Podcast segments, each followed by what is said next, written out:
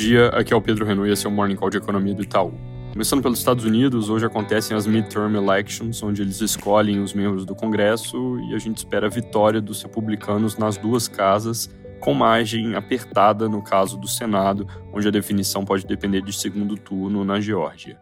Apesar da relevância do evento, não deve ter grandes implicações para os mercados, onde o foco ainda é o Fed. Sobre isso, ontem o Barkin, membro do FOMC, falou que vão persistir até que a inflação ceda e que uma das lições mais importantes dos anos 70 é que não se pode declarar vitória cedo demais. Hoje sai sondagem de pequenas empresas que deve mostrar um número elevado de companhias planejando aumentar salários e dificuldade ainda grande de preencher vagas em abertos. Saíram dados de crédito também por lá, com moderação do ritmo de concessões, mas em nível ainda forte. Comentando rápido sobre a China, novos casos de Covid seguem em alta, com cerca de 7.500 de ontem para hoje, mais ou menos um terço disso em Guangdong e o resto bem pulverizado. Na semana passada, o mercado se empolgou com a eventual reabertura, mas essa dinâmica recente vai nos levando para a ponta oposta de temor sobre novos fechamentos. Essa contagem ainda está abaixo dos piores momentos de abril, mas já é algo comparável.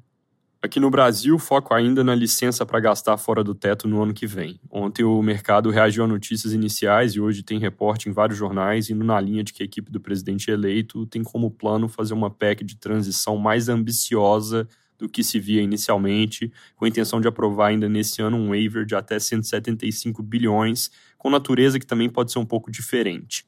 Eu digo isso porque, como eu já mencionei aqui, essa história do waiver pode vir em duas etapas. Uma primeira, agora só para garantir o que eles acham que não dá para começar o ano que vem sem, que grosso modo seria o Auxílio Brasil de 600 reais. E aí outra etapa depois para discutir outros pontos que vão demandar mais gasto, possivelmente trazendo junto uma discussão sobre as regras fiscais para o próximo ano. Acontece que nesse waiver cogitado de 175 bi, as duas coisas podem se misturar um pouco, Primeiro, porque Folha e Globo, entre outros, reportam que existe uma ideia de se jogar para fora do teto toda a despesa com Auxílio Brasil e não só o extra para chegar em 600 reais, possivelmente de forma permanente. É, no fundo, se você joga algo para fora que já estava dentro do teto, você abre espaço para outras coisas, por exemplo, investimento público. Mas aí as coisas se misturam porque no waiver, que era para ser só uma coisa de transição, um tampão de certa forma, já se estaria mudando a regra do teto ao tirar algo de dentro desse limite. Outros jornais também citam 175 bi sem amarrar na história de jogar o auxílio para fora do teto só como um valor que a equipe considera necessário para cumprir compromissos de campanha. De qualquer forma, isso já seria também antecipar parte da discussão do ano que vem para esse ano. Segundo o Estadão, esse valor na casa dos 175 bi foi apresentado ontem pela equipe de transição ao futuro presidente, mas ele pediu para suspenderem os trabalhos sobre o assunto, porque antes de bater o martelo, quer levar o tema para diálogo com as atuais lideranças do Congresso. Ele viaja hoje para Brasília e deve começar esse tipo de negociação. Obviamente, não é claro o que sai dessas conversas. Uma outra reportagem menciona que, como em toda negociação, eles podem estar jogando o valor para cima, já sabendo que vão precisar adequar.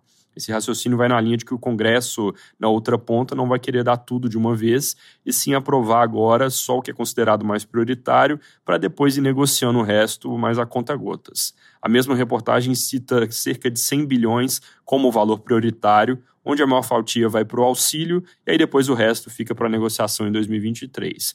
Contudo, ainda muito solto, o mercado vai seguir acompanhando no detalhe as notícias que surgem. Algo que parece ter perdido força, no entanto, é a ideia da PEC cheque em branco, sem estipular valores.